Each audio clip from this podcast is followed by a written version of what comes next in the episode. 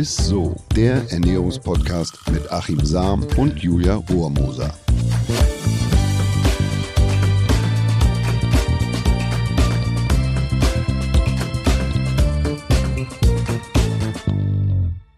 Hallo, meine lieben Weihnachtsfreunde und herzlich willkommen zum Ernährungspodcast mit Achim Sam. Hallo, Achim. Hi, Julia. Ich bin froh, dass du nicht Weihnachtswichtel gesagt hast. Oh, das, das wollte ich in der nächsten Folge eigentlich sagen. Mist, jetzt hast du es schon vorausgenommen. Ja, aber bald ist ja Weihnachten. Man kann es ja jetzt endlich mal erwähnen. Das ging jetzt relativ schnell, auch durch die ganze Corona-Zeit und so. Und ich bin ja schon sowieso seit Monaten im Weihnachtsfieber. Hast du wahrscheinlich schon mitbekommen. Hier überall lag immer Spekulatius und sowas rum. Und jetzt eine Frage. Die Packung. Eine pa ja, drei, Die vier Packung. Packungen. bist du eigentlich auch ein Weihnachtsfan oder bist du eher so ein Grinch? Äh, Ich, lie ich liebe Weihnachten, aber, aber spätestens am zweiten Weihnachtsfeiertag ist dann auch irgendwann gut, was, wenn du so auf der Couch liegst und Ja, dann telefonierst und was du dann nicht mehr telefonieren kannst, weil dieses Doppelkinn und, und du kannst ja nicht mehr bewegen, dann ist auch echt gut. Kannst Also das Telefon eigentlich auf deinem Bauch dann wahrscheinlich so Ja, ablegen. oder? es liegt zu hoch, es liegt zu weit weg. Hat auch so. Ja, aber ich muss auch sagen, gut, dann, dann sind wir, da haben wir mal eine Gemeinsamkeit, dass wir beide Weihnachtsfans sind. Aber dieses Jahr ist ja alles so ein bisschen anders, ne? Also so fast keine Weihnachtsmärkte, ähm, irgendwie es findet gefühlt keine Weihnachtsfeier natürlich statt. Also eigentlich kann man sich gerade nur so kuschelig eigentlich zu Hause machen, oder? Ja, aber das ist ja auch gut. Und ich würde echt empfehlen, dass man, ähm, ja, das, was in diesem ganzen Corona-Wahn ja auch an Positivem zu sehen war, ist, dass Mhm. man wirklich wieder angefangen hat zu kochen. Also, dass man sich in die. Küche gestellt hat und hat sich was zu essen zubereitet. Man hat Wert auf die Lebensmittel gelegt. Man ist gerne einkaufen gegangen, Ja, weil sie oftmals sozusagen das Einzige, was man wirklich legal machen durfte. und also, dass man wieder angefangen hat, ja, wieder, wieder zu kochen und dass das Essen wieder an Bedeutung gewonnen hat. Und äh, da haben wir in der ersten Folge schon drüber geredet, aber man kann es ja gar nicht oft genug sagen. Also und Essen, dass man Essen wieder als was Positives Ja. wahrnimmt. Und das ist mir unglaublich wichtig und richtig gut für die Seele. Und deshalb sollte man auch versuchen, an äh, Weihnachten einfach ja, dass man sich da keine Verbote äh, aufdrückt Mhm. und, und jetzt da schlank aus der Weihnachtszeit kommen muss.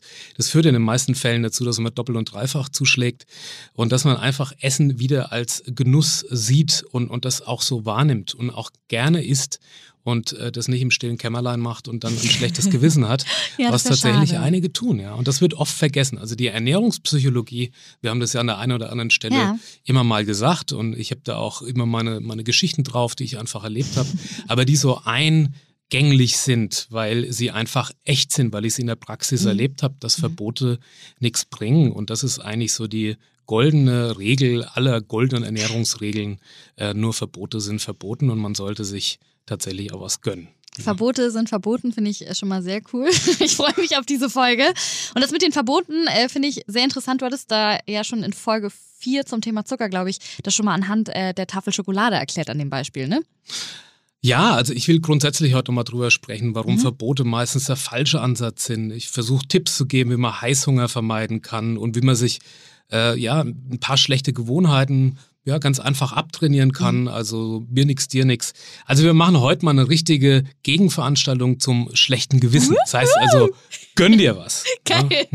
Ja, das hört sich doch gut an. Ähm, hast du da noch irgendwelche coolen Studien oder sowas für uns, die das vielleicht ein bisschen verdeutlichen? Ja, da gibt's mehrere Studien zu, eine, die jetzt äh, ganz gut zum Thema Weihnachten passt, finde ich, ist eine Studie mit Schoko-Ostereiern. Ostereiern. Egal, wir machen Weihnachtsmänner einfach raus. Genau. Und zwar gab es in Großbritannien ähm, die Studie von der University Surrey. Und wenn die Eltern den Kindern verboten haben, ähm, dann schlagen die doppelt und dreifach zu. Also im Verhältnis zu einer Gruppe Kindern, denen es nicht verboten wurde. Und das ist eigentlich für mich immer so ein, ja, so ein, so ein klassisches Beispiel, dass Verbote tatsächlich nichts bringen und dass so eine, so eine Eigenregulation stattfindet, wenn es nicht verboten wird. Ich habe noch diese ganz schöne Geschichte Ja. mit dem Altersheim. Ich muss sie einfach nochmal erzählen, Ja. wenn es ums Thema Psychologie geht, weil das war quasi meine Lehrstunde Mhm. ähm, in dem Bereich oder Ernährungspsychologie und hat mir gezeigt, wie wichtig das ist. Und zwar habe ich damals im Altersheim den alten Leuten verboten, Cola zu trinken. Ich habe in der Ernährungsberatung gesagt, während meines Studiums maximal ein halbes Gläschen Cola Mhm. am Tag, ist Phosphat drin, geht auf die Knochen, Osteoporose etc., außerdem viel Zucker. Also bitte maximal ein halbes Gläschen mhm. Cola. Und dann sagt damals mein betreuender Professor, Sam, da hast du einen riesen Fehler gemacht. Jetzt pass mal auf, was in den Folgetagen passiert.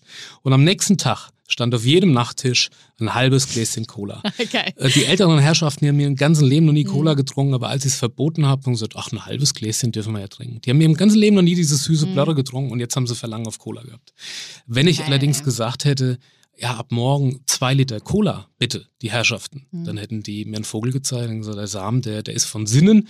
Ähm, diese süße Blöre, die habe ich noch nie getrunken, die brauche ich jetzt auch nicht. Das löst man aus ja. mit, mit Verboten. Ja, ich habe da auch eine äh, ganz kurze lustige Story dazu. Ich habe nämlich auch bemerkt, jetzt gerade zur Weihnachtszeit, ähm, ich habe eine Spekulatiuspackung bei mir zu Hause gehabt.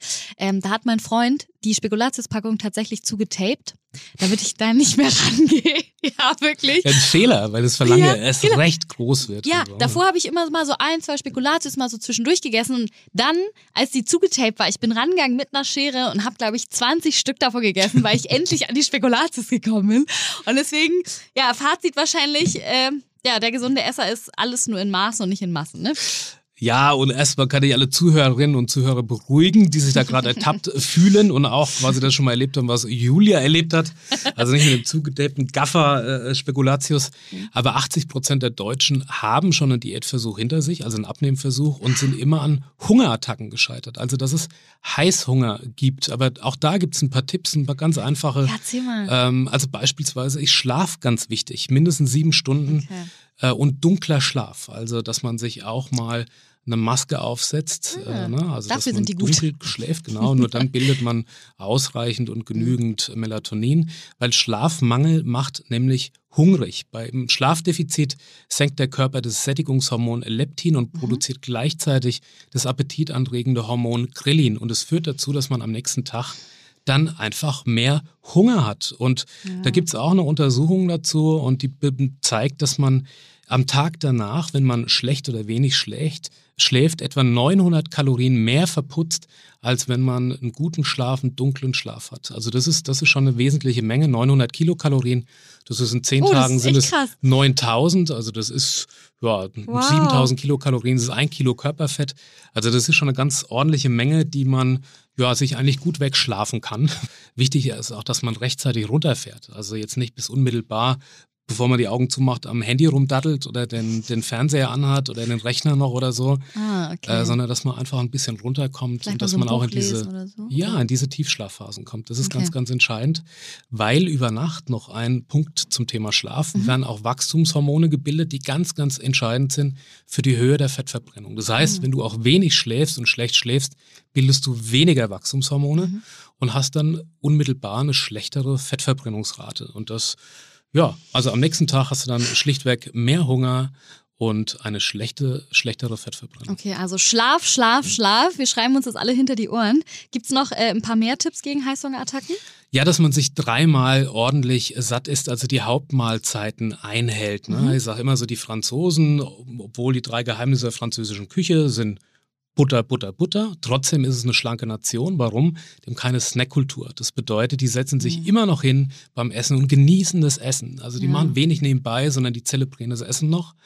Und äh, das ist gut und wichtig, denn wenn wir ständig was zwischendrin mit uns rumschleppen, auch sei es nur ein Latte Macchiato mit ein bisschen Milchschaum oder ein Sirup drauf oder so, dann wird Insulin produziert und das weißt du ja selbst. Insulin heißt eine geringere Fettverbrennung. Und mehr Hunger. Und mehr Hunger. Genau, so ist es. Das ist eigentlich so das Dilemma unserer Zeit. Also deshalb ist es besser, wenn man dreimal ordentlich isst und mhm. dazwischen eine Mahlzeitenpause, also ein kurzes intermittierendes Fasten einlegt, wo man keine Energie zu sich nimmt. Denn dann, ähm, oder Studien zeigen es mhm. auch, wer sich dreimal satt isst, hat seltener Heißhunger zwischendurch als diejenigen, die sechs oder sieben kleine Mahlzeiten zu sich nehmen. Weil mit ja. jeder Mahlzeit wird immer wieder Insulin stimuliert und das rauscht dann ab. Ne? Das fällt dann in den Keller, baut den Blutzuckerspiegel ab und macht dann wieder Hunger.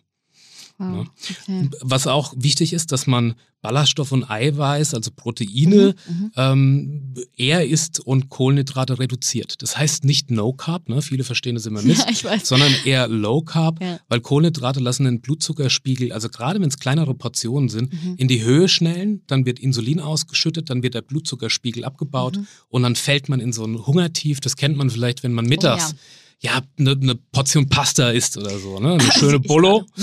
äh, Ja. Und dann sind die auch noch weich gekocht und so, also nicht al dente, dann haben die eine kurze Magenverweildauer. Wir haben eine hohe Insulinproduktion und dann wird der Blutzuckerspiegel irgendwann abgebaut. Das macht uns müde und dann zwei Stunden später könnten wir eigentlich schon wieder die Snackbox plündern und dahin rennen und uns einen Schokoriegel oder sowas ziehen. Und das ist das, was Mhm. natürlich dann langfristig ja auf die Hüften geht. Ne? Wenn du Mhm. dann immer mittags einen Schokoriegel oder ein Stück Kuchen brauchst, dann ist es auf Dauer gesehen natürlich schnell äh, Ah, das Fett. gute Hüftgold, sage ich mal. Ne? Und ich habe mich tatsächlich auch auf die heutige Folge mal vorbereitet und habe bei Bekannten, Freunde, Familie einfach mal so ein bisschen mich umgehört und gefragt, was sie so von sich an schlechten Gewohnheiten rund um das Essen sozusagen haben, die sie nerven oder die sie gerne loswerden Hm. wollen. Ähm, weil es kann ja schon einen auf Dauer belasten. Und ich würde dir die jetzt einfach mal hintereinander vorlesen und du kannst dann ja so ein paar Tipps dazu geben, wie man die am besten losbekommt. Versuch's einfach mal, okay? Okay, also. Eine Freundin von mir sagt, ich brauche obligatorisch meinen Nachtisch nach dem Essen. Kennt ja jeder, dass man einfach noch so ein Stück Schoki braucht oder irgendwas Süßes einfach im Mund. Ja, der klassische Ernährungswissenschaftler würde jetzt sagen, so, oder ich, äh, ähm, ja, ein Stück Obst oder ein, ein Fruchtjoghurt, ja, mit wenig Zucker äh, hilft dabei, den, dem Süßhunger sozusagen ein Schnippchen zu schlagen und so. Ich würde allerdings sagen, ja, ist richtig. Wenn man nämlich nach dem Essen, also einen Nachtisch, wie man es früher gemacht hat, wie Ja. Oma und so, direkt nach dem Essen einen Nachtisch isst, dann ist es besser, als wenn man eine Stunde, zwei Stunden, drei Stunden nach einer Hauptmahlzeit dann quasi irgendwie was zwischendurch essen muss. Also eigentlich ist es gar nicht so schlecht, wie man es früher gemacht hat, weil man hat nur pro Mahlzeit dann eine Insulinausschüttung. Wenn ich allerdings jetzt quasi Mittagessen hatte und dann eine Stunde oder zwei Stunden später mir dann was Süßes rein, reinzimmer, dann habe ich wieder, also da ist das Insulin gerade vielleicht ein bisschen runter und dann kommt der nächste Schub und ich bin wieder nicht in der Fettverbrennung. Das heißt, wir kommen nicht mehr in diese Phase, wo der Körper die eigenen Energiereserven nutzt. Also mach's so, wie du es machst oder wie deine Freunde, Bekannte, Familie oder von wem auch immer Ja. diese Frage kommt. Direkt nach dem Direkt Essen, nach dem Essen. Nachtisch essen Ja. und dann eher eine Mahlzeitenpause einhalten von drei, vier, fünf Stunden, wo man keine Energie zu sich nimmt. Und jetzt frage ich für eine Freundin, nein, für mich, also das ist mein Problem. Ich esse tatsächlich immer meinen Teller leer, weil ich irgendwie so erzogen wurde. Also ich bin meistens schon satt, esse aber trotzdem meinen Teller auf und es nervt mich jedes Mal wirklich aufs Neue. Ja, das ist natürlich eine Prägung, die haben wir irgendwann mitgekriegt. Also die erste Empfehlung war kleinere Teller nehmen.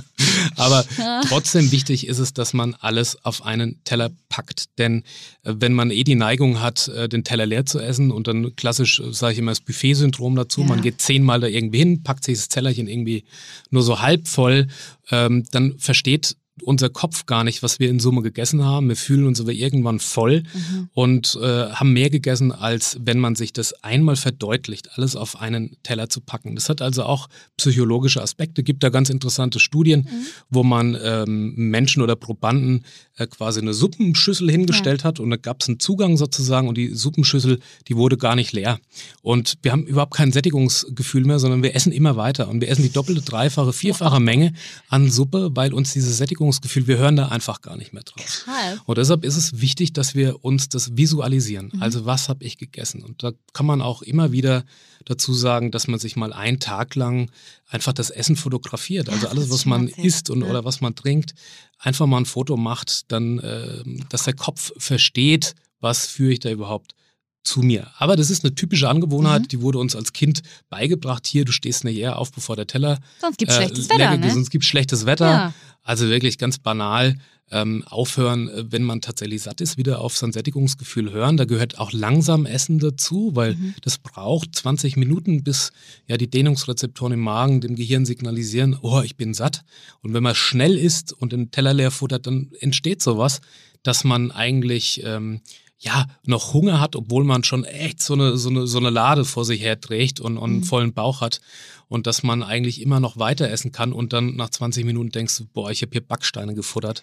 Das ja, liegt mir schwer ja im Bauch. gesagt, ne, man muss zum Cowgirl oder zum Cowboy werden. Ne? Ein bisschen länger kauen, haben wir schon mal in der Folge erzählt. Genau, genau. Ja, habe ich mir alles gemerkt, Achim. Du denkst immer, ich passe nicht auf. Doch, Und, doch, und eine andere Freundin von mir sagt, ich bekomme schon allein vom Geruch von etwas leckerem Hunger, obwohl ich ein paar Minuten davor eigentlich satt war. Ja, da siehst du mal, dass man echt eine Unterscheidung machen muss zwischen was ist Appetit und was ist Hunger. Mhm. Also ich krieg beispielsweise einen Wahnsinnsappetit, wenn ich äh, beim Bäcker vorbeilaufe und da kommt irgendwie so ein Blech oh, äh, Apfelkuchen oder Pflaumenkuchen und es riecht da irgendwie so nach Teig, der könnte ich da reinmarschieren, obwohl ich vielleicht vorher was gegessen mhm. habe. So ein Stück geht irgendwie immer. Und das ist Appetit. Also schon allein bei der Vorstellung davon geht's im Gehirn beziehungsweise im Hy äh, Hypothalamus geht's dann rund. Also wenn man bestimmte Sachen miteinander verknüpft, also wie Geruch oder wenn man mhm. was Leckeres sieht. Aber das ist der Appetit. Hunger funktioniert anders. Hunger ist immer ein Signal für einen Nährstoffmangel. Und der wichtigste Gradmesser dabei ist der Blutzuckerspiegel. Also der Blutzuckerspiegel bedeutet, ja. ich esse was, Kohlenhydrat oder was Süßes. Mhm. Der Blutzuckerspiegel steigt an, der Körper produziert Insulin, um diesen Zucker abzubauen, in die Zelle zu transportieren. Und wenn man jetzt nur eine kleine Portion hat, dann flutet der Körper trotzdem viel Insulin aus, baut den Zucker ab. Jetzt ist aber kein Zucker mehr da und dann greift er sich den Zucker aus dem Blutzuckerspiegel und baut den ab und dann fällt er in den Keller und wir werden müde und kriegen wieder Heißhunger. Okay, und was kann man, äh, gibt es irgendwie so einen kleinen, schnellen Tipp, den man sonst, äh, den du uns geben kannst, wenn man gerade irgendwas Leckeres riecht, zum Beispiel ein Croissant neben dem Bäcker oder so, man kriegt plötzlich so Hunger, obwohl man eigentlich satt ist und ja, die beste so Hungerbremse bekommt. ist tatsächlich, wenn du wenn du halt richtige Mahlzeiten isst und mhm. versuchst, dass auch immer ein gewisser Proteinanteil dabei ist, mhm. dass es eher komplexe Kohlenhydrate in der Mahlzeit sind, also mhm. auch mal Vollkornprodukte, al dente Produkte, Pasta al dente gekocht ist und nicht weich gekocht, dass es Parboiled oder Basmati Reis ist. Das sind so so Sachen, was was den Insulinspiegel nicht so explosionsartig, also dass er einem aus Augen und Ohren spritzt, ansteigen lässt. Ähm, aber wenn es tatsächlich mal so ist und man fällt in so einen, so einen, so einen Heißhunger, so eine mhm. Heißhungerfalle, dann hilft es tatsächlich, wenn man zum Essen oder vorher, wenn man auch ein bisschen vorbeugt, präventiv ja. arbeitet, großes Glas Wasser trinkt oder Früchtetee äh, für den kleinen Hunger zwischendurch. Ähm, dann würde ich sagen, Achim, kommen wir jetzt auch schon zum Highlight der Woche. Das Highlight der Woche. Und das war ganz spannend, wie so eine kleine, wie so eine Adventskalendertür für mich. Was hast du heute für mich mitgebracht? Grüntee.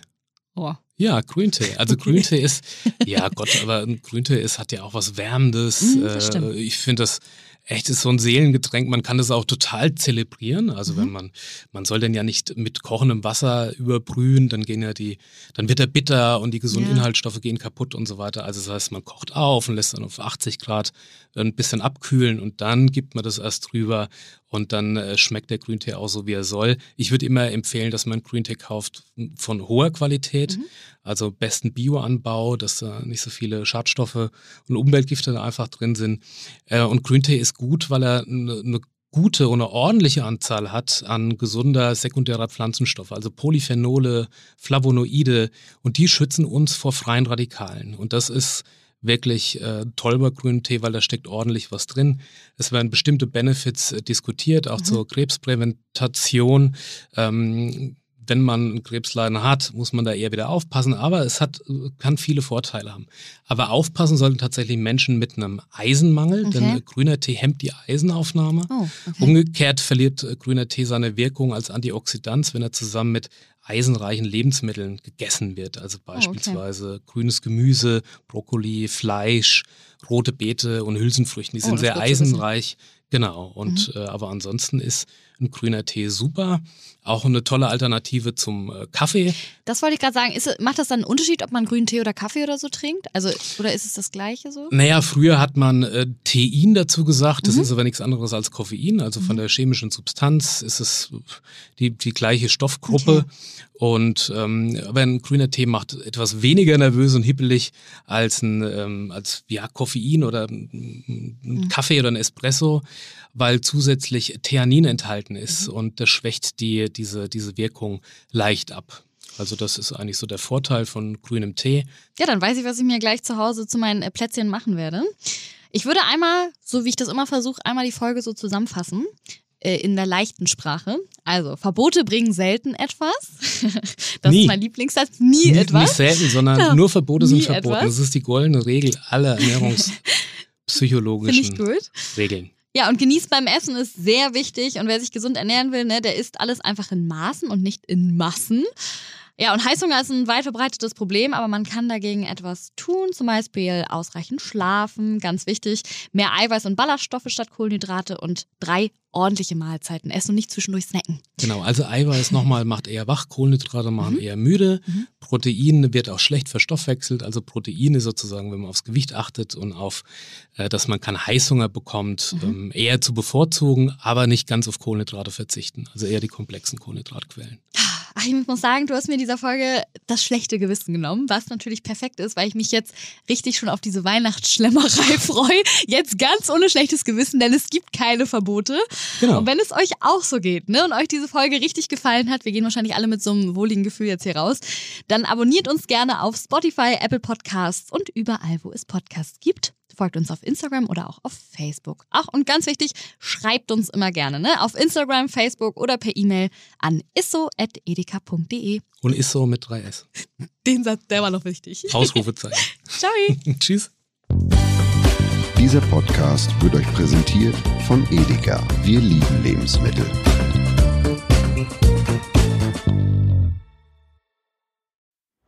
Es folgt eine Podcast-Empfehlung. Lou, bist du bereit? Ich bin sowas von ready. Are you ready? Herzlich willkommen bei Cheers, dem Weinpodcast mit Lou. Das bin ich, studierte Weinexpertin, Weinwirtschaftlerin und Weinbloggerin. Und ich bin Jonas. Ich bin hier, um Lou eine Menge Fragen zu stellen, denn wir sprechen in diesem Podcast über Wein, über Spannendes und eigentlich alles, was man wissen muss. Egal, ob man Weinanfänger ist oder fortgeschritten, dieser Podcast ist für alle bestens geeignet, die Bock auf Wein haben. Ja, welcher Wein passt zu welchem Essen? Warum ist Säure im Wein eigentlich so wichtig? Und wie kommen die Aromen in euren Wein rein? Und warum spuckt Lou nach dem Probieren immer wieder alles aus? In kurzen und knackigen Episoden gibt es genau auf diese Fragen die passende Antwort. Und ab und an gibt es auch noch Gäste. Und wenn ihr Fragen habt, dann schreibt sie uns an cheers.edeka.de. Jeden Montag gibt es eine neue Folge, überall da, wo es Podcasts gibt. Und ich würde sagen, Cheers. Cheers.